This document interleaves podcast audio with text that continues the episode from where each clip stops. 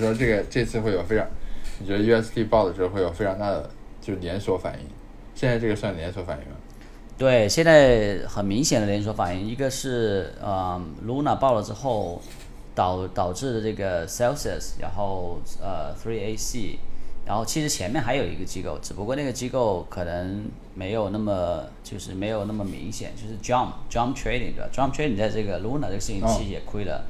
亏了不少钱，但是我觉得他们可能相对比较好的是，我觉得他们呃没有像呃 Three AC 三剑这样，就是整个交易对手的这个这个互相间的拆借风险各方面比较比较大。这个我觉得是呃他们的影响没有没有这个进一步的这个扩扩散的一个原因。当然也有可能有有扩散，只是我们不知道，因为他们都中心化交易机构这个这个对手风险嘛，对吧？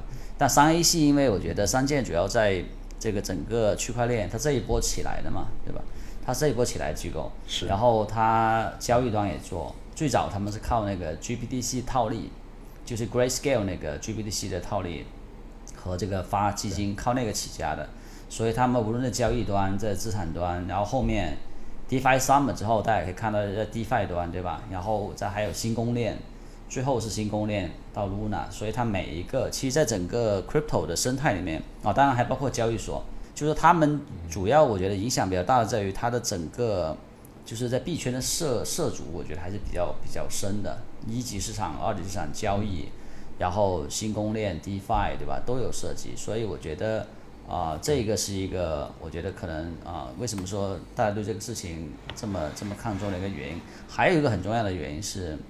三呃三系三 A 系它主要在机构之间拆借，很多是没有抵押拆借的，这个也是大家担心，就是说就是跟传统很多机构的拆借不一样，有的是要超额抵押嘛，对吧？他们有很多可能给他信用额度的，没有没有超额抵押的，就纯纯给额度的。那这个给额度的量有多大，对吧？这个就现在现在目前来看，这个信息还非常有限，就到底。有多少这个这个敞口交易多少风险？其实没有没有人知道，这个信息现在也没有没有这个一个全面的一个一个，就是啊，这个大家没有一个全面了解。对，嗯，你说拆借，就说就是相当于是我不用我不用抵押东西，然后直接找别人借钱是吧？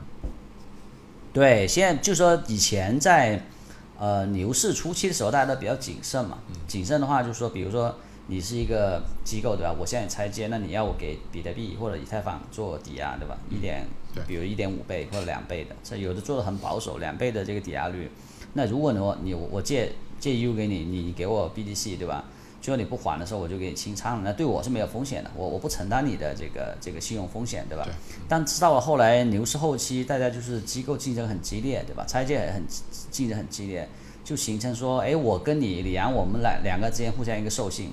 对吧？比如说，我可以跟你之间授信假假设一千万美金，对吧？那我这一千万美金还是不用不用抵押物的，我可以借给你。但这一般来说，这样的拆借的利息会高一点。嗯。比如说最近现在这种无抵押拆借的 DeFi 里面，应该都到八个点、九个点左右吧。就是跟这种有抵押物的还不一样，有抵押物的低的时候可能就三个点、四个点，对吧？嗯。所以呢，就呃，对于交易机构来讲，这当然是一个超好的事情，对吧？因为这样等于是这个。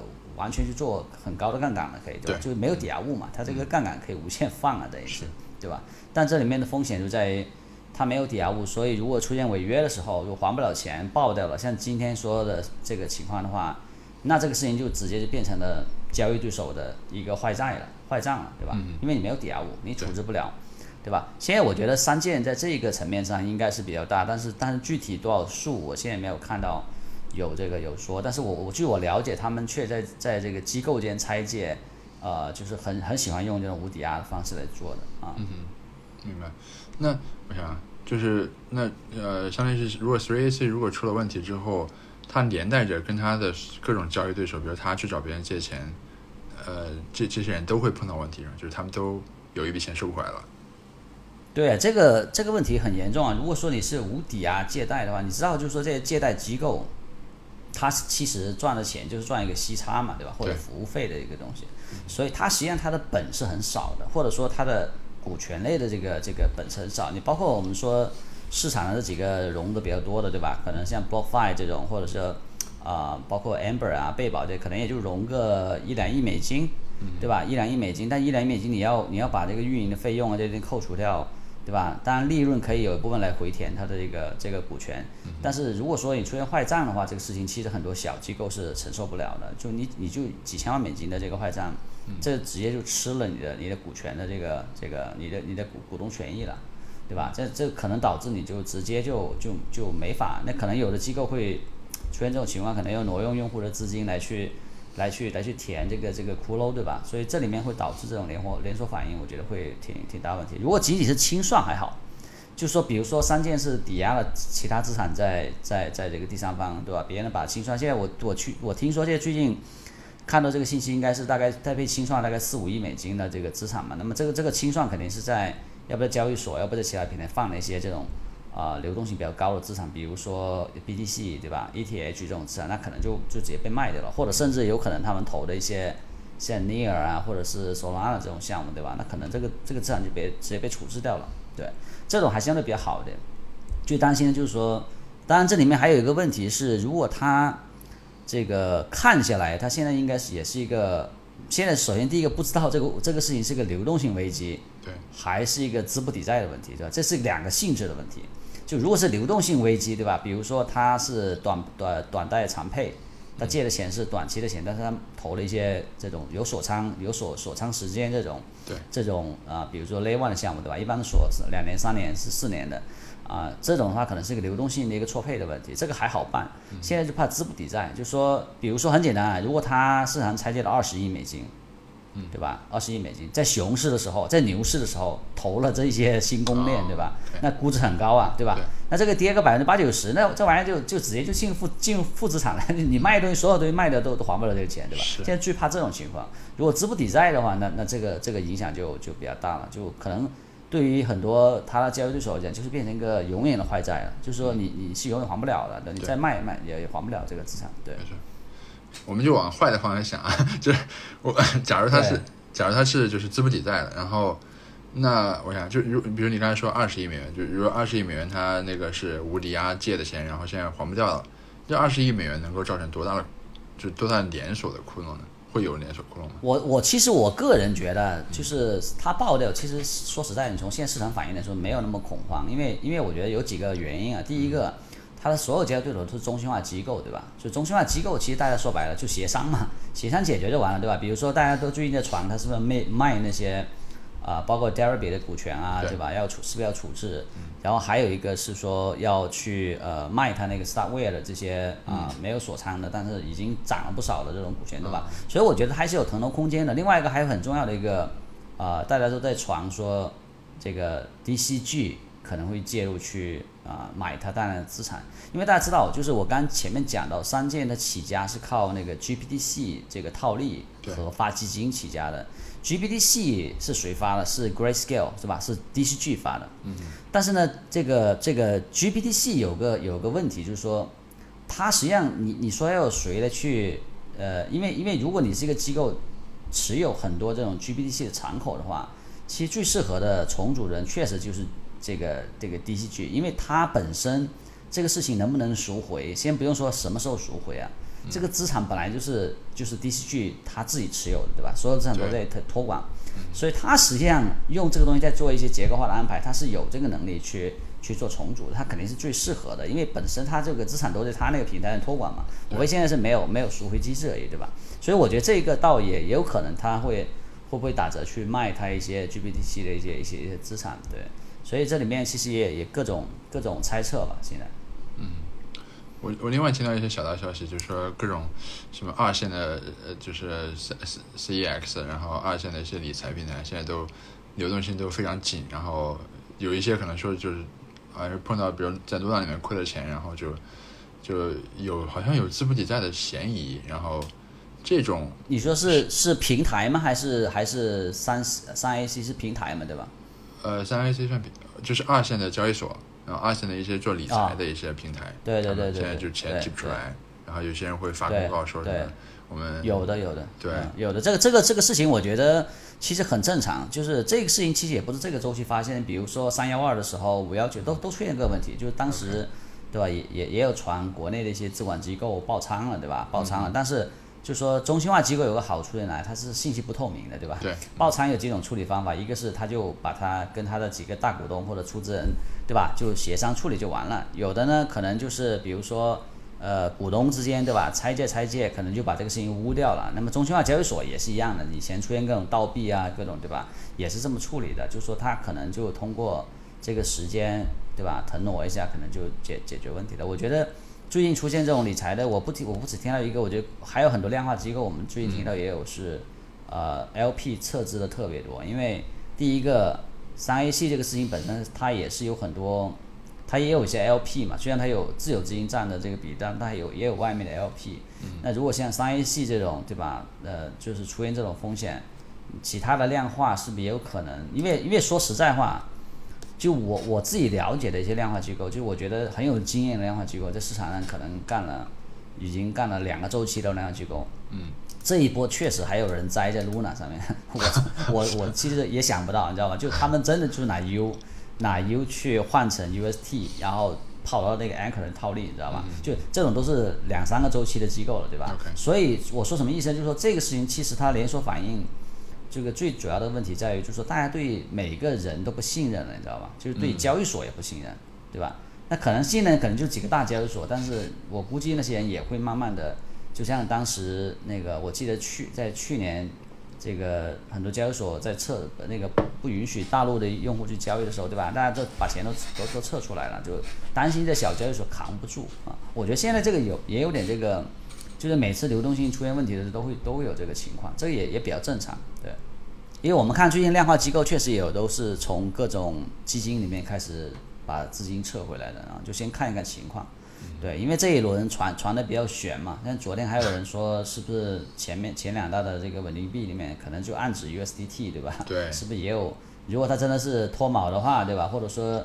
呃，也有人猜测是不是可能它赎回不了，对吧？因为 Cumberland 那个发那个推的是 Cumberland，Cumberland 是，呃，也是一个非常大的一个做市商在市场的啊，它的量，它量应该是前前两位的，前两位，所以它的 USDT 这个它的这个呃兑换赎回上做市商也是量最量仅次于 Alameda，就是仅次于 FTX 下面的做市商，所以它量很大。那昨天发了，昨天发了一个莫名其妙的推说这个。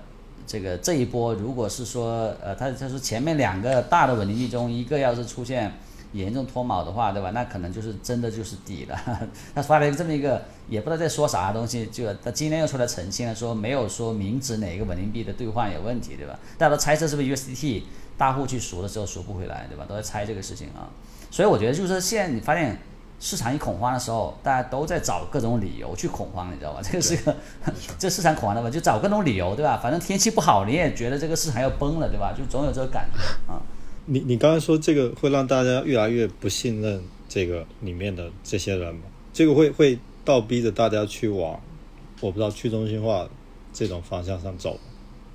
我我觉得我倒觉得不会了，因为因为这个事情其实这种这种情况出现在每次市场危机的时候，就波动的时候都会出现这个情况。我我们因为我本我本来我们要投量化也投量化机构嘛，知道就是每次市场一变动，LP 都先把钱先撤回来再说，对吧？就就因为之前也出现过，大家知道出现过 OK OK 当时，对吧？那个。那整个交易交易平台就没法去提币，那个那个事情持续了将近一个多月嘛，两个月嘛，那时候就好多量化机构就非常紧张，就钱出不来了，对吧？那这也是应该去年去年的事情嘛，啊，所以这个这个事情本身我觉得也呃也比较正常，就是不是一个我觉得不是说这个周期才有的，每次出现出现问题的都会有，但是呢很好，等市场慢慢过了之后，大家开始信心回来，又开始该该该干嘛干嘛了，就就不会，我觉得。也不等于说它一定往 DeFi 走，因为 DeFi 大家也知道也有问题，对吧？就是各种黑客事件啊，这种层出不穷的这种跑路啊什么，对吧？也这这个也是我觉得 DeFi 一个很大的问题啊。所以现阶段你觉得就是根据现有信息判断，现在还处于是流动性危机，还不到资不抵债的情情况？我我说实在话，就是说如果三 A 呃三件真的是爆掉了，对吧？它现在就是从从市面上了解的，它的资产规模大概。在峰值的时候大概一百八十亿嘛，对吧？那峰值跟现在比就差远了嘛。现在跌了下来，我估计几十亿的规模，而且它如果是大部分它自己的自有资金的话，其实我觉得这个事情，我觉得影响可能还没有 Celsius 大。嗯，Celsius 你知道问题在哪？Celsius 的问题是它有大量的散户啊，它号称是有一百万散户啊，就是说它 Celsius 那个那个问题，其实我觉得如果是那个从这个从这个监管啊，从这个市场影响的，我觉得会可能比比那个三剑这个还要还要更严，因为三剑这个都交易对手的机构嘛，对吧？机构的话，第一个有钱。他也不会说为了你这几几几万块钱去给你去天天搞，对吧？但是但散户这个事情其实会比较容易引起监管的这个这个关注，对。但当然了，这个三件比较复杂的问题在于，他又跟 Luna 这个事情挂在一起了，对吧？因为他最后是最后一轮进去的，投了不少钱。那这里面到底他他跟 Luna 之间，对吧？会不会有一些其他的一些一些一些事情没有没有没有爆出来？这个这点没有人知道，对吧？这个我觉得是潜在风险。但是我觉得总从整体市场的恐慌来说，你包括现在市场其实没有没有那么大的这个没没有那么紧张，我觉得啊。Celsius 它是怎么起家的？就是我我之前一直听到人诟病 Celsius，但是我其实不知道他做了什么。对呀，我们以前在国内 DeFi 群里不天天讨论，就是两年前就是说这玩意儿这玩意儿要爆掉嘛，对吧？两年前就讨论了，现在现在才才才才爆掉。就是说它实际上是一个，就是呃，在资金端它是靠散户的资金募进来，然后去再给机构配资去做这个。就是一个借贷，它就是一个中心化的借贷平台。OK。但是呢，它做中心化借贷平台，它又发了一个币，然后后来 DeFi Summer 之后呢，又开始往所谓的 DeFi 这个故事去讲。虽然它是一个 CFI，他说他自己也是一个 DeFi 啊。然后呢，我觉得还有一个很重要的这个特点是，Celsius 特别明显，就是各种各样的 DeFi 协议，它都是拿用户的钱，然后去 DeFi 挖矿，去各种挖矿。嗯。然后在那个 Badger DAO 亏了。可能亏了将近一个亿美金吧，然后包括 Luna 这种，对吧？就是反正各种亏钱，它是属于这种在 CFI 在 DeFi 里特别活跃，但是又经常被这个各种 rug pull 亏钱的一个一个机构。所以当时大家就觉得这个东西，而且就这个逻辑也很也也很很搞笑嘛，对吧？就是你作为一个 CFI 机构。你从散户那里拿钱过来，然后跑到 DeFi 去挖矿去搞，那那还不如让散户自己去 DeFi 去玩算了，对吧？就这个逻辑本身也会也比较奇怪，而且后面他要讲什么 DeFi 的故事，所以让大家感觉就是说，呃，而且他他老婆也，他老婆是一个网红嘛，就经常，反正反正两个人之间的互动也比较奇怪，所以大家感觉就 DeFi 在 DeFi 社区现在两年前都一直在说这个项目就是有问题的啊。但是它打 C 端嘛，所以就是还是吸引了很多用户来去来去来去用，对，所以它算是在 C 范里面，呃，应该算最有争议的一个项目，就跟它跟 BlockFi 和 Genesis 不一样，那些都比较相对来说都是跟机构之间打交道嘛，没有跟散户打交道那么多，它主要是跟散户，资金端主要散户，对。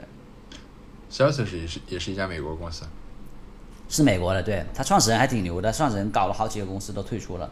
就是说也算是一个连续创业者吧，所以这个这个创始人还是还是不错的。就是说整个，但是整个运营本身，就是一看起来就比较 scammy 这种啊，所以大家其实一直来说对于这个，包括 Compound 创始人，当时也都是也都怼他嘛。虽然他们都把钱有的拿到 RV Compound Maker 去挖矿，对吧？对。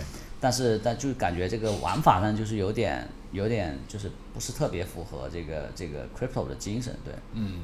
对，我感觉到了，就是他好像也在 crypto 圈也算是独一家，就是这么做，就做的很奇怪，就是 DeFi CFI 混合这种搞法。对，DeFi CFI 混合，但是但是 DeFi CFI 混合其实也有很多中心化机构在做，对吧？包括我们知道市场也有在在做的，但是呢，人家就是把这个散户和机构端其实是分的比较开的，对吧？就不是说结合的那么紧密。我觉得它的散户触及量。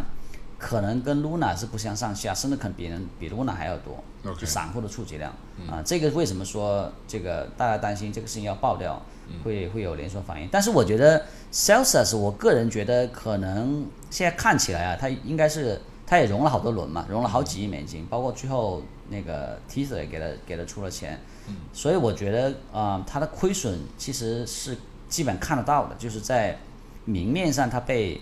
呃，他被盗 ETH 那个当时私钥丢了，就是托管机构私钥丢了，大概丢了几万个 ETH，然后 Badger DAO 亏了一些钱，Luna 亏了一些钱，所以我觉得加起来应该有几亿美金的钱，所以它的亏损其实我倒不觉得说它会完全的资不抵债，就是它应该大部分资产应该还是能够去偿还的，只不过是。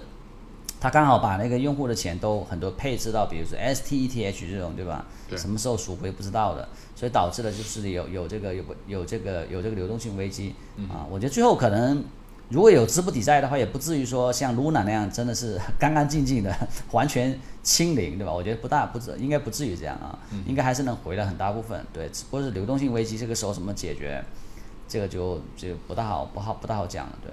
嗯所以可不可以这么理解，就是 CFI 其实它的因为因为不透明，所以就是腾挪空间比较大，就是就像我这有个窟窿，但反正大家看不到，哎看不到的话就可以 三号我可以跟时间怎么怎么怎么拖延一段时间，或者说怎么补上。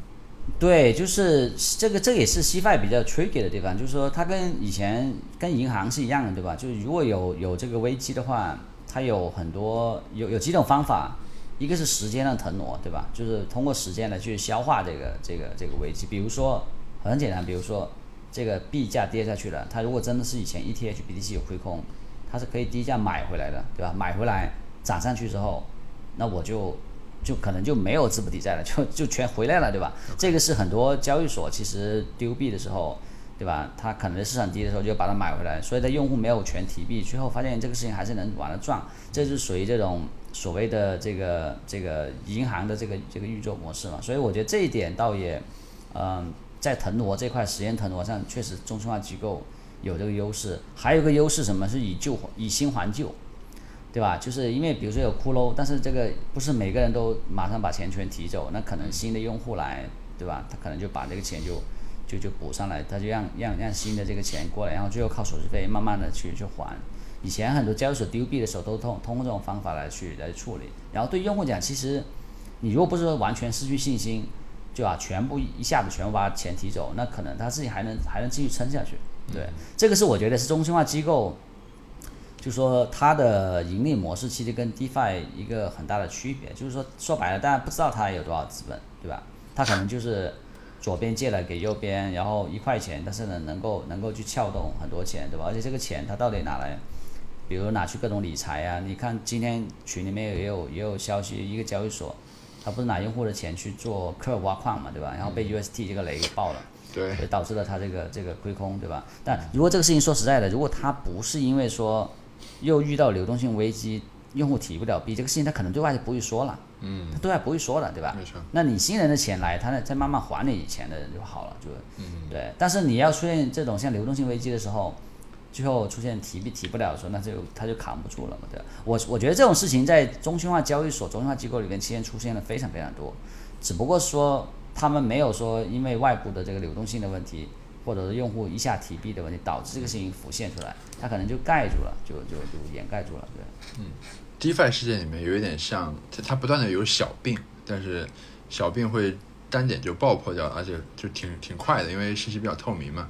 但是感觉对 CFI 的世界里面，就是大家容易小病就是小病就是小挪，然后就是怎么挪一下就就掩掩盖过去，或者说虽然还在，但是它没有暴露出来。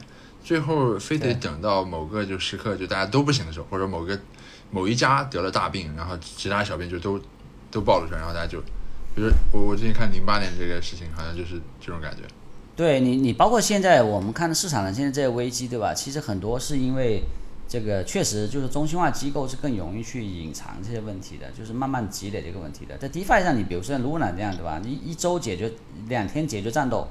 对吧？两天解决战斗，就一有问题就就马上解决战斗了，对吧？然后你包括 DeFi 里面，如果你真的这个协议杠杆有问题啊，或者是你的合约有问题，那就基本上一一秒钟被全给掏光了，对吧？就就不会说让这个事情，因为因为我觉得 DeFi 有个好处是你所有的资产啊风险都是属于是被市场定价的，这个是一个很大的一个优势，对吧？市场上都被定价了，所以你当你被定价的时候，那它的它的这个扩散速度会会非常快。所以它可其实更高效，也会让很多问题其实不至于说积累到那种就是一爆的时候就大家可能都很 surprise 的这种阶段，对。嗯。但是不好的地方就在于它的它它确实对于很多做这个交易的人讲，可能就没有这个信息的这个优势了，因为你都透明的嘛，很多东西能看得清楚，对吧？对。你说有些做交易的人其实靠内部消息来获得优势，是吧？基本上做交易的都是靠，也不一定是内部消息，但是肯定是看靠的消息的这个就是信息优势。比如说有的策略，对吧？策略上的优势，那这个策略的优势，他发现哪个哪个哪个策略能赚钱，但这个东西他肯定是不愿意让大家看见的，对吧？但你要都在链上的话，其实都能看见，那他这个获利的这个这个能力就会会下降。对你，包括这一次，其实你说各种量化各种机构其实被对吧链上就基本上直播那样看它仓位变化，什么时候补仓，什么时候不补仓，对吧？其实这个东西其实我觉得挺影响一个一个机构自己，就是说说白就跟打牌一样，对吧？你你你你你的牌总是给别人看的，那那这个东西怎么打嘛？这个这个事情本身就就没有信息优势了，对吧？你比如说大家都知道你什么时候爆仓。如果我要向你借钱的话，你这个中小姐你会借钱给我吗？你你你看到我的上上面仓位马上一百块钱爆仓了，我要向你借钱，第一个你肯定会给我加抵押物的，对吧？你给我两倍、三倍抵押我才给你借。第第这第一点，第二点你给我加利息，你说哎呀不行，你这个好像有流动性危机啊，对吧？我我利息这个这个五个点不行，你给我十个点，对吧？所以你发现就就说作为交易员或交易机构来讲，他一定是越少信息透露出去越好的，你否则的话。你这个就是说所有市场所有人都会跟你做交易对手，那你的交易成本就高了去了啊。这个现在就是你发现，包括三剑啊，包括这个 sales，sales 是一样的，sales 的这个链上仓位被盯得一清二楚，对吧？你在哪里挖矿，到什么地方，什么时候爆爆仓，对吧？那你说他他面临这种情况，他怎么向市场拆借钱呢？没有人敢借钱给他。就说你要真的是以前是无抵押借的，现在也不敢无抵押借了，对吧？都会出现这种情况。大家没有什么办法，我不知道就。掩饰自己的那个恋上行为吗？我觉得是有有有机会，我觉得是有机会的。但是这一这一轮上呢，你发现很有意思，就是说大家都喜欢去公开自己的地址，对吧？那这个在牛市的时候也很明显，你无非就是给自己的项目站台嘛，对吧？或者或者是明的去站台嘛，对吧？那那比如说你说这个项目三箭头的，或者是 Paradigm 投的，对吧？大家都喜欢去去晒这个东西，其实也是在牛市的时候确实有用的，可能觉得哎有大机构加持，对吧？会有些用。但是我觉得整体来说，你你回到像现在这个市场的样子的，那就可能反而变成一个一个一个不利的东西了。然后我觉得后面就比如说这个隐私类的交易，是不是能够去隐藏这些信息，对吧？我觉得这个是一个倒是一个很大的市场，就是说你既既能保证这个链上对这个资产和权属的认定，但同时你又能够把很多交易的信息隐掉。我觉得这个这个应该是一个一个很大的一个应用场景，因为确实我觉得。不应该，就是现在说实在的，我觉得你想隐藏链上的很多这个交易信息痕迹是挺难的，对吧？比如说你的地址虽然没有公布，但是比如李阳，我跟你个人间一旦有地有有这个钱包交易，那你就可以把我的钱包标签成某个人的钱包，对吧？那这个信息要是往外发的话，这钱包所有的交易都跟这个这个机构有关系，对吧？就其实还是。说说实在话，就是说你现在想维持一个完全匿名的这种 这种链上行为，我觉得还挺难的，成本挺高的，对吧？你像以太坊 gas 那么高，你你不可能三天两头换地址啊，对吧？这这玩意儿其实管理上也会很很复杂，所以我觉得后面的隐私交易，包括特别金融层面，我觉得是很有很有前景的。但这个东西技术上现在还没有没有完全 ready，因为因为在这个计算各方面，呃，这个 zk 的计算，这个整个计算量还是很大，成本也很高，对。现在这种就是，就我刚刚听下来感觉哈，就是其实中心化这一部分，其实在我们整个 crypto 市场里面还是占非常大的主导地位的吧，应该算。就是它这种现象应该也是会持续存在的，对吧？对，我觉得现在就说呃，在跟跟我觉得跟五年前、六年前比好很多了，对吧？那个时候其实整个 DeFi 还没有起来。然后我们现在看 DeFi 的这个锁仓额呀，这已经是到千亿以上的规模了。这这个已经是我觉得包括交易量、结算量，但是肯定中心化这块现在还是占的这个这个量还是最大的，对吧？包括永续合约的交易，包括呃现货交易，对吧？其实还是还是量量很大的。当然将来可能有很大的成很大的这这风会会往 DeFi 去去走，因为 DeFi 确实有它。很大的优势就是说它是完全自动化的，对吧？就无论是在在这个这个协议协议上，其实你你你比如 Uniswap，也没有人说要天天值班去维护这个服务器，对吧？它就是完全完全服务器化的一个一个一个一个一个服务。这个我觉得跟交易所不像币安或者说 FTX 呢，它得它得有运维的人天天盯着它这个。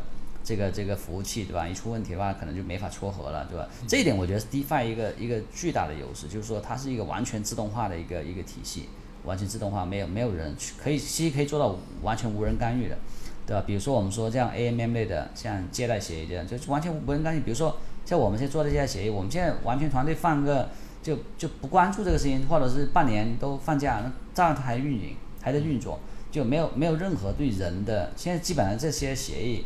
我们说这个主流的这些 DeFi 的企业，其实都可以做到没有任何人的依赖性，就是你你你团队可以可以完全不在，它照样还可以还可以运作。这点我觉得是 DeFi 的一个很大优势。但是但是因为西西 i 呢跟 DeFi 我觉得有个大的区别，就是西 i 还是在成本上，还有这个撮合交易这样这一块，我觉得还是有有有比较大优势。这也是为什么说 DeFi 它在有的应用场景上是有优势的，比如说没那么高频的现货交易。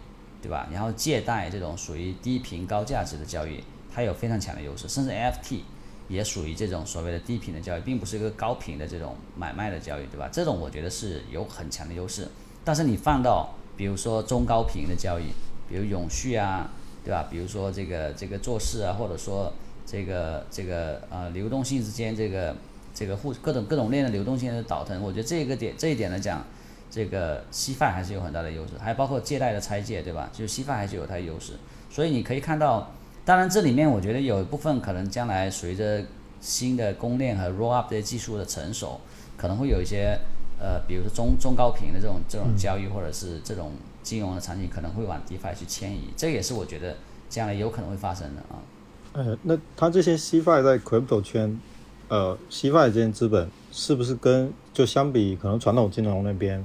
呃，就是其实他们要经历的这种呃周期性的这种频率，其实要高很多。就是我我刚才听下来会感觉好像类似这样的事情，其实是会在不长的时间里面重复去发生。就可能牛市的时候，可能各期外资本都在竞争，大家像你刚才说的，可能呃竞争很激烈，可能有一些需要无无无抵押的这种拆借，就这种行为，它其实是会在呃短时间内。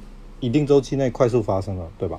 就相比，我觉得，我觉得其实就是说，C f i 说实在的，它是你可以认为是传统金融那部分，无非他们接了把数字资产这个东西接进来去去做，对吧？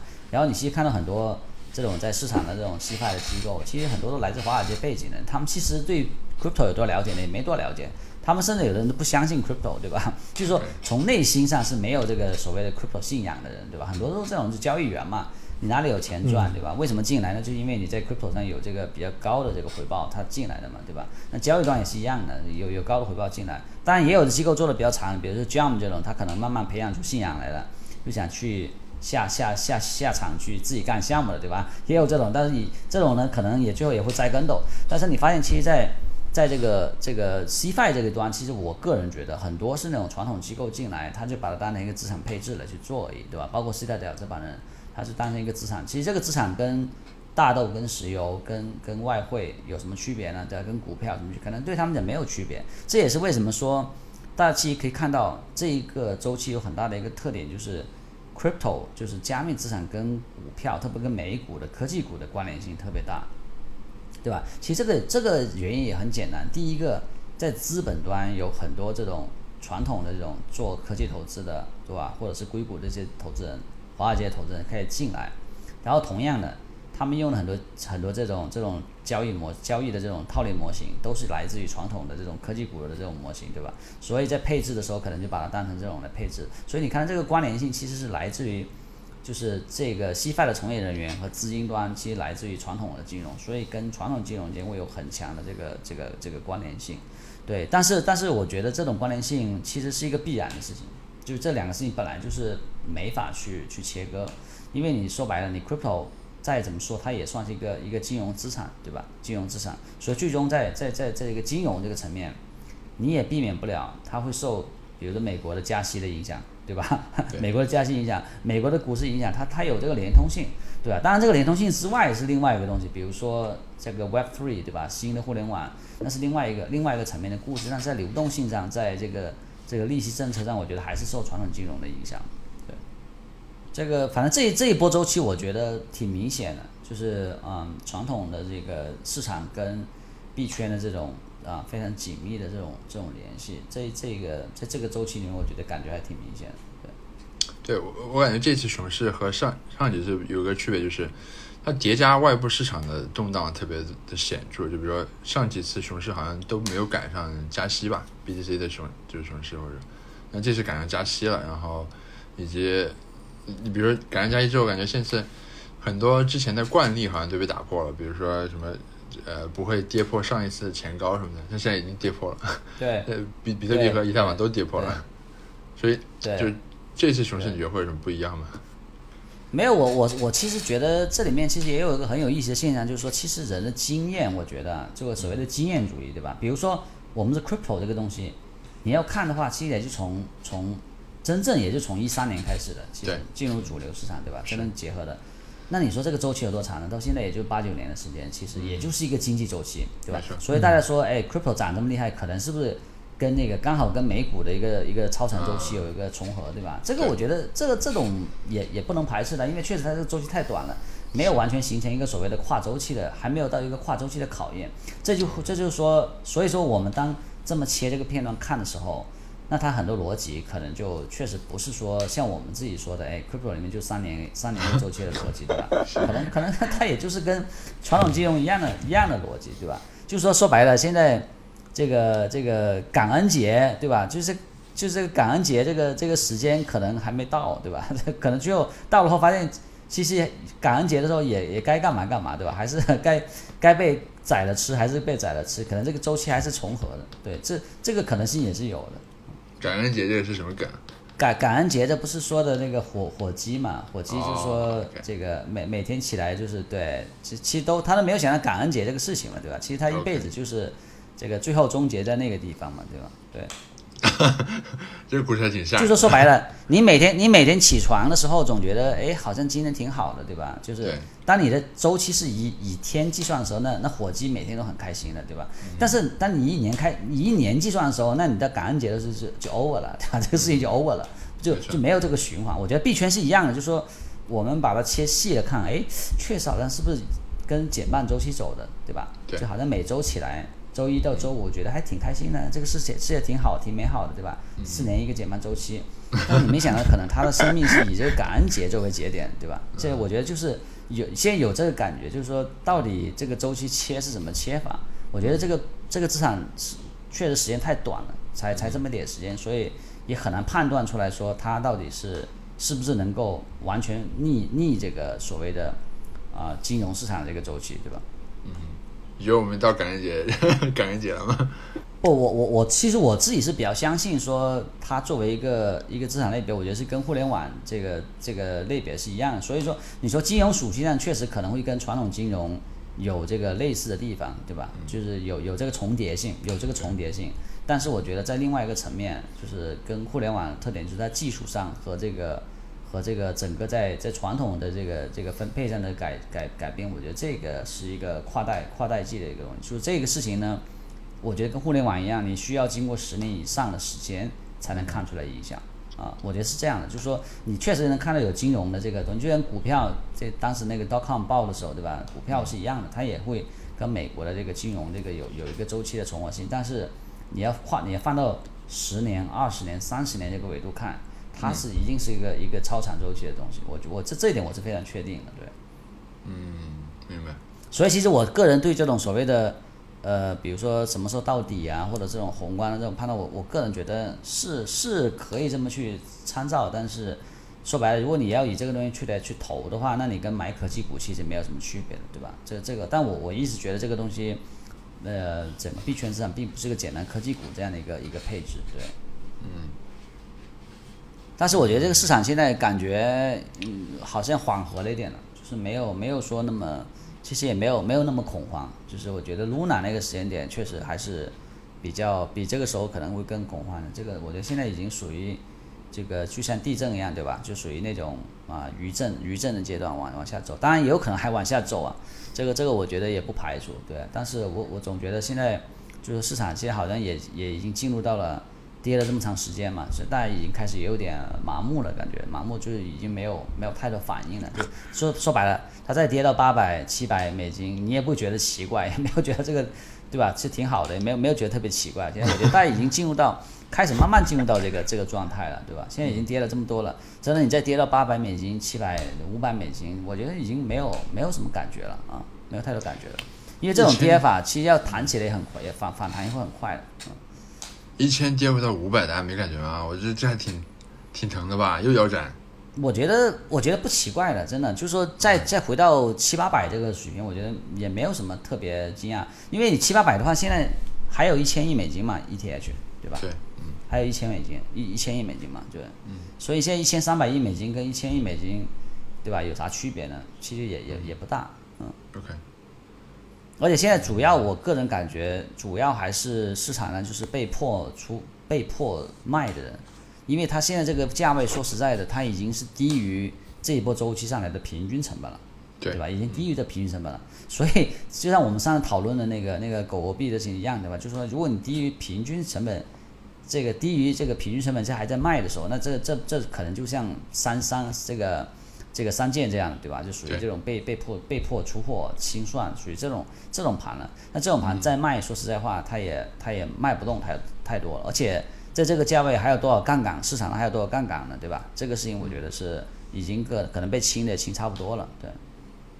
OK，我们应该就是怎么判断说这个市场现在杠杆水平呢？有没有什么比较清晰的指标？呃，我觉得其其实也很难找到一个客观的这个指标，因为有的很多杠杆是属于那种，就是当然有的人会看，比如说你的那个在交易所的永续的这个开仓的这个这个比例，对吧？多空的比例开，但是我我觉得很多杠杆是隐隐在线下的，比如说我们做借贷这种东西吧，对吧？就像三就像三借那样，他要他要是从机构拆借这这种杠杆，他怎么 这这玩意怎么体现出来？其实很难，我觉得很难体现出来，对吧？很难体现出来。对，当然还有一个还有一个点就是说，通过这个 funding rate 是能够体现这个市场的这个这个火热程度。但是我觉得你说绝对杠杆水平，我个人感觉还是挺难去挺难找到一个指标去衡量的。对，嗯明白？但是有一个有一个属于那种什么，就是被动指标是什么，就是当你发现这个市场一直往下走，最后就已经砸不动了。对吧？就你没有这种剧烈的这种波动，我觉得那个时候基本上就已经没有杠杆了，就已经没有了。因为杠杆的一个特点就是说它急跌嘛，特别急的跌，对吧？就轻杠杆的过程是一个不断的爆，连环爆，连环爆，然后急跌的过程，对吧？比如过去这两这这一个月，我觉得是一个非常典型的去杠杆的过程，对吧？就是急跌，但你发现跌到现在，就再往下走个百分之二十。就很难当天，你现在最近的跌也都很很少说一天跌百分之二十、三十那种的没有了，对吧？就越到下面，我觉得越难。现在现在感觉从从这个从现在这个节奏上讲，我觉得这个市场的杠杆可能已经是已经是大幅下降了，对。嗯明白。所以在这种情况下，如果要继续把市场往下走的话，往下打的话，其实是需要像比如说，真的出一些像 Three AC 直接爆掉这种这种事情，才能够把它对，或者 USDT，随随系爆我觉得倒还好办。我觉得那个我今天看起来感觉，我觉得可能该该谈的已经谈，该卖的卖掉了。我觉得现在已经没有什么太多影响，现在就怕什么 USDT 啊这种，对吧？或者哪个大交易所出问题，对吧？当然了宏观上也也宏观宏观政策上也也有可能，对吧？比如说。但三幺二的时候就完全是外部的这个原因导致，对吧？叫暴跌，那那个跌得很狠啊，那个直接就以太坊直接搞的 干到八十多美金了，对吧？虽然那个持续时间很短，但是这个这个就是属于这种外部环境的这种危机导致的，对。嗯。那这么说的话，其实现在外部环境还是挺容易创造出这样的事件的。对，现在所以所以我觉得有不确定性啊，特别现在还在打仗，然后通胀这个东西也没有下来，对吧？然后宏观上，所以我觉得这这这将来，就上次我们也讨论过这个行情，我觉得今今今年整个下半年，我觉得市场就说，嗯，我觉得还需要时间消化，而且说实在话，现在那个呃 Luna Luna 这个事情怎么处理，对吧？现在各种韩国检察机关也在起诉，对吧？美国也在看，所以这个事情其实后遗症还很多呢，对吧？那么这里面其实 Luna 的敞口是不是完全爆了？我觉得现在还没有呢，对吧？三 A 系是是是已经有一部分，它其实也是受到 Luna 的牵连的，嗯对吧？因为 Luna 这个事情导致了它可能很多这个这个交易对手开始对它也收紧它的这个这个这个流动性，对吧？所以这个事情我我说实在，我觉得还需要几个月时间才才慢慢的这个事情才，而且是连环的。你像呃 Luna 爆完，好交易对手没消化完，又到了 Celsius，Celsius 现在又在处理，对吧？还有多少交易对手会没有人知道。那这个事情出来后，又又到三 A 系，三 A 系后可能他在这里面，比如说现在大家都问一个问题，嗯，他的最大债权人是谁？没有人知道，对吧如果说有哪对，就如如果说有哪个机构借给了五亿美金、十亿美金，对吧？一个单一机构借给他，那这个一爆，那个机构是不是也扛不住，就会连环爆？所以现在这个市场，我觉得还，我觉得还需要几个月时间才能够出清。现在还还还还早，对。嗯。然后加上加上那个外部的环境，现在不确定性这么高，对吧？所以我觉得这个包括疫情也也都反复嘛，国内这这个也反也是也是反复的挺厉害的，所以我觉得这个现在目前来看，几个月内是不会有有有太多这个回转的，对，基本面上。现在最好最最主要就是不要不要有哪个大交易所，我觉得交易所要是出现问题的话，那这个影响就会有很很大了。就是只要大交易所没出问题就好办。对，以前以前过往几个周期都有大交易所被盗啊，对吧？各种事情，就这这这一波这一轮周期好像还好，就没有出现大交易所这个出出出这种大事情了。对，大交易所是什么级别？前五，这大交易所就是对，不一定 Coinbase 啦，Kraken 啊，或者是对吧？这种 level 的，嗯，那个，那但如果如果 Coinbase 或者币安那个 level，那那就那就那就严重了，对吧？我觉得基本上像就是说，呃，不一定说像那个那那那种一线的这个交易所，对吧？可能二线这种稍微大一点的这种，如果出问题的话，其实也也也挺麻烦的。他们这种交易所，比如说如果出问题，呃，比如说是什么量级啊？比如说十十亿十亿两十亿美金的亏空。这样吗？我觉得交易所就是，其实不不只是量级的问题，就是我觉得交易所它主要涉及面太大了。就是你比如说我们说三这个三件这样对吧？就哪怕它亏个十几二十亿美金，如果说有这个坏账的话，它可能就集中在三四个四五个交易对手是是那那那个敞口里面对吧？这个很好处理，他们就自己解决好，打该打官司打官司自己解决好了。但交易所这玩意儿不一样，交易所涉及到 N 多的机构、量化机构对吧？然后。甚至交易所还涉及到其他交易所，很多交易所互相之间这个拆借去去去做各种各种交易的，对吧？然后还有一个很重要的是交易所有大量的用户，个人用户，对吧？这个东西我觉得影响就就很大，所以所以交易所实际上它影响面是最大的。如果出现像门头沟，对吧？当时一出现这个事情，那这个市场得经过好几年才才才能恢复过来啊，这个影响很大。对我觉得我觉得，所以我反而不担心像像那个三建这种机构出问题，这种机构其实。风险还是比较可控的，对。所以，如果一个呃，如果一个机构跟很多散户有关系，然后这个机构暴雷了，就是这个事情影响就会特别大。对，其实就是看到交易对手，如果他交易对手特别多，对吧？很分散，而且不同的这个这个不同的类型的这个用户，这种影响肯定最大的。就比如说中心化交易所，对吧？就这这个影响是最大的。然后像这种。大机构类的，我觉得其实没有没有没有太多影响。但是为为什么说我觉得 sales 这种影响肯定会比三那个三件这种要大得多？对，因为三件这个，而且三件还有一个，他他他说的是个基本都个人资产，对吧？但加上一些机构拆借，那那这个事情它也没有涉及到外面的一些 LP 或者说散户的这个资金的，那这个事情其实我觉得处理起来更更简单。这也是为什么说你看。也没有人去，没有没有谁去维权啊什么的，对吧？也没有听说这个事情，对吧？嗯。就可能这些机构机构都自己私下解决了，他也不会说在这个，对吧？很少会跑出来去去去那种特别激烈的去主张维权的，对。嗯。你说这个影响大，就是说就是社会影响是吧？就不是说对于这个事情，其实这个东西不单社会影响，就是说如果涉及到散户的话，你各种你你第一个你散户各个地方都有可能会有人报案了，对吧？就这这里面会导致监管机构每个地方监管机构给你搞一搞，那这个事情就就没完没了了，对吧？这个是很大的问题，就不但说仅仅是个民诉诉讼起诉的问题，对吧？那可能就变得就是像像 Luna 这个情况就很典型啊，对吧？Luna 现在呃那个韩国的检察方在在查那个那个都控的他的这个。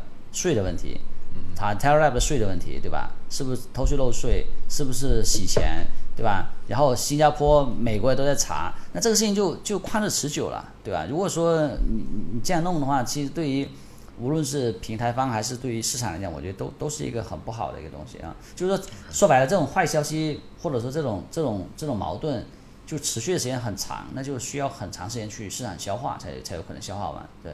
你包括蒙头沟，为什么说后续的影响那么大呢？因为它这个整个破产清算搞这么多年，其实都没有搞没有搞干净嘛，对吧？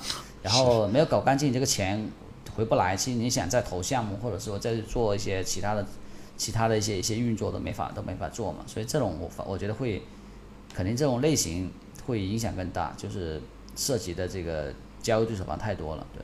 嗯，明白。我刚才正好正好在看零八年金融危机相关的一些资料啊，就是。我们现在币圈其实不存，是不是接下来币圈其实不存在像零八年那种金融危机那种土壤？就比如说没有特别高的什么泡房价泡沫这种坏账啊，什么次级次级贷这些东西。我觉我个你你其实你发现这币圈也很有意思，就是说每每呃一年多两年时间一个大的这种回调和调整，对吧？都是一个去杠杆的过程。但是呢，你发现这种都是比较急促的，就是很急促的，一下子就就一两个月就解决战斗了，对吧？你比如说我们现在这个这个周期也就两个月时间嘛，对吧？就就啪啦就全全跌下来，然后就解决战斗，然后可能慢慢的经过一个一个时间恢复，然后再回来，对吧？它跟我觉得跟传统的那个差别还挺大，就是这里面其实很多东西都很高效，包括去杠杆过程也很是简单粗暴，对吧？就一天恨不得跌，你想那每天跌百分之二十，你两天不跌百分之五十了吗？那那那金融危机的时候跌也也不过就跌百分之四五十，经过还经过一段时间的，对吧？所以所以我觉得在币圈什么事情都是把它其实时间更加的这个短，就是变得更加急促。啊，它很快很高效就把这个事情就就就解决掉了，所以这就是说它也没有，哎，还有一个很重要一点是，呃，我觉得跟金融危机有很大区别，因为它本身币圈的资产类别就不是说像金融危机里面涉及到房子啊、车呀这些，对吧？就各种各样的就是跟人的生活、现实生活有关系的东西。其实说白了，大家投投币圈的资产很多都是一个在股票配置之外更高风险的一个配置，大部分人是这样，对吧？那这样的话，其实你说这个事情就算归零了，他们会会会干嘛呢？对吧？那本来就知道这个风险高风险资产，所以这一点我觉得不会说像金融危机那样，一像这个当时这个零八年金融危机那样，它会导致你对你的投资的欲望，对吧？对你的对你做实业做做这个实际生活的欲望有有有影响。我觉得那币圈还好，没有，我觉得这方面的影响没有没有那么大。它说说白了还是一个。就是一个资产类别的这个这个金融危机，对，所以相对来说没有，而且说实在的，我们说整个币圈对于现实的世界的渗透率有多高，对吧？其实还是很低的，非常非常低，对吧？无论是从人群上，从跟这个传统的这个金融基础设施上，对吧？就因为各个地方监管嘛，现在已经卡的非常窄的那个那个道，所以我觉得不会有像这个金融危机那那种级别的影响，对。明白。那这角度看的话，的确是就是。消息这种跟散户很接触很多，或者说交易所大交易所出问题，的确就是对，对，对。但是这种事情其实说白了，就是也不至于说就这个圈就完了，对吧？你你像我们这个，你说这个圈经历过多少事情了，对吧？蒙头沟这些事情，那都是那那个体量，对吧？可能现在币安加 Coinbase 都还没有它大呢，对吧？那出问题后，照样这个行业还是就所以这个行业的生命力其实非常非常强。就是说这这种事情，我觉得这也是为什么说。这个东西币价跌到一定程度，一定会有人抄底的一个原因，因为大家都知道这个事情不会就 over 了，对吧？就不会说像郁金香这种这种这种价格泡沫那样，这这玩意跌下去，郁金香那种跌下去永远回不来，对吧？大家知道，然后然后你你 crypto 本身它有它价值支撑的，然后除了 DeFi 啊 GameFi 这东西之后，其实这个支撑逻辑更更加明显。所以说实在的，我个人觉得是这个熊市里面，其实还有一波人特别焦虑的什么，就是前面套现的。或者现在手上很多现金的，在选择什么时候入场，这个是很焦虑的，对吧？对，每次反弹他们都很焦虑，因为一反弹说啊，又又又好像又下手晚了，对吧？是会是不是错过这个时机了，对吧？对，这个点呢就特别好的，这个点其实有有有点尴尬。第一个，我觉得没有跌透，就没有跌透是我们经验主义啊，就跟以前的几个周期比，没有跌透，没有跌百分之八九十，对吧？还没有到，但是呢，好像如果说它真的就跌不透，它上去的话。对吧？所以这个位置其实挺尴尬的。就比如说我刚刚讲的，我说有可能也跌到五百六百，对不对？如果到五六百美金，那我就是跌透了，是跌透了，对吧？但没到，但也有可能，就像你说的，你用另外一个经验值来说，就是它已经跌破前前前新高了，前前高了，对吧？比如说一八年的一千四已经跌过了，对吧？是。那这个已经破了以前这个规律了，对吧？但是这个，所以这个这个这这个位置其实挺尴尬的，就是对于有现金的人。对于刚想进场的人，或者说已经前期卖掉想要重新回来的人，也是很焦虑的一个，就不单是被套牢的，我觉得这帮人也很焦虑，对。嗯，明白。而且你看一下，其实稳定币的整体的量其实没有大减少，你知道吗？这里面说明一个问题，就是说套利的人其实还在市场里面，对，还在是。其实说实在的，我们都很明白，你这个钱，你的现金拿来干嘛用？你不是买股票，就是对吧？你就做投资嘛。你买股票、买房子、配置其他资产。那你买房子，有很多人已经有房子的，不可能去天天买房子，对吧？那股票其实也跌的，也跌得一塌糊涂，对吧？如果说你看好这个资产类别，是按照一个十年这个这么一个周期来看的话，那币圈这个市场类别肯定很多人是是值得去配置的。这为什么说我觉得产能是有钱的，绝对有钱，而且而且这个事情一旦靴子落地或者说这个确定后，一定钱还是回来的，还是会回来，对吧？因为稳定币现在铸币量我看也没有没有基本没有没有什么太多太多这个跌。对，所以这这一点我觉得是比较明确，而且你现在往往外面看其他资产类别，你说有更好的机会吗？我觉得也没有，对吧？没有没有更好的机会。创业的人不敢创做实业，对吧？然后你投股票的，其实市场也也不会比这边好到哪里去啊。嗯。反而是什么呢？反而是你发现，在在币圈资产的调整的这个，会有点有有容易交往过正，你知道吧？它会会急剧的调整，所以反而在这里面。说你要说抄底也好，说进也好，它可能机会会比股票市场会更更多啊，因为它永远永远都会说，比如股票跌个五个点，它可能就跌三十个点、四十个点，对吧？就都这种这种跌幅的啊，所以我对整体市场我还是比较有，我觉得还比较有信心的啊。有什么抄底秘诀吗？我觉得没有，我觉得没有没有太多的这个，我我觉得就说呃，我还是一个基本的一个一个判断就是。还是看这个周期的平均成本，这个我觉得是比较重要的，就是平均成本，就是大这个周期大家你是现在你是不是在平均成本下成本线以下，对吧？如果在以下的话，我觉得是有有有一些机会的。当然这里面你你说具体标的，我觉得很难很难去说，因为这里面涉及到我觉得特别要警惕的是那种说刚融资的，对吧？然后这个币还没释放完呢，对吧？那你再再再低价格你也不敢不一定敢进，因为因为它有可能投资人一释放。这个市场上说白了就那就卖了，肯定狂卖的，对吧？就是这这个是毫无疑问的。对，像这种东西，我觉得会比较担心。所以我其实觉得像什么比特币、以太坊那种，对吧？就就看一个相对长周期内，它在这个相对长周期内属于一个什么样的一个一个一个成本线，我觉得会相对比较靠谱点。就比如说大家这个用这个所谓的一八年的新高作为一个一个点，对吧？我觉得这也是合逻辑的，因为因为这一波确实这个成本可能就是从。大概这这个这个位置开始往上走了，以太坊，对吧？所以你再往下走，当然极端的也有可能就是去到这个这个三位数呢，我觉得是有可也有也是很有可能的，这不是不是完全不可能，对吧？但是这个对，所以我觉得没有没有一个很难找到一个绝对的一个一个标准，对。而且这种这种市场，我也不建议说去选一些就是在在标的上去，对吧？去选一些。说你你你觉得哪个还能涨百倍？这种我觉得，我觉得你这样还不如赌一些主流类的，会可能会好一点。对，其实这个机会你要从另外一个角度看，有现金人真的是很幸福的这个这个时间点啊，因为你说以太坊再涨到新高，那就四倍了，对吧？四五倍了，对吧？就是说这这个时间点是是确实是比较比较跟跟这个半年前比的是这个吸引力很大。嗯，对，是。OK，我就没啥问题了。看这几个人，呃，我也没有，我这边好像网一直不太好，就中间还有一点没听到。不过没事，没关系。对，嗯嗯。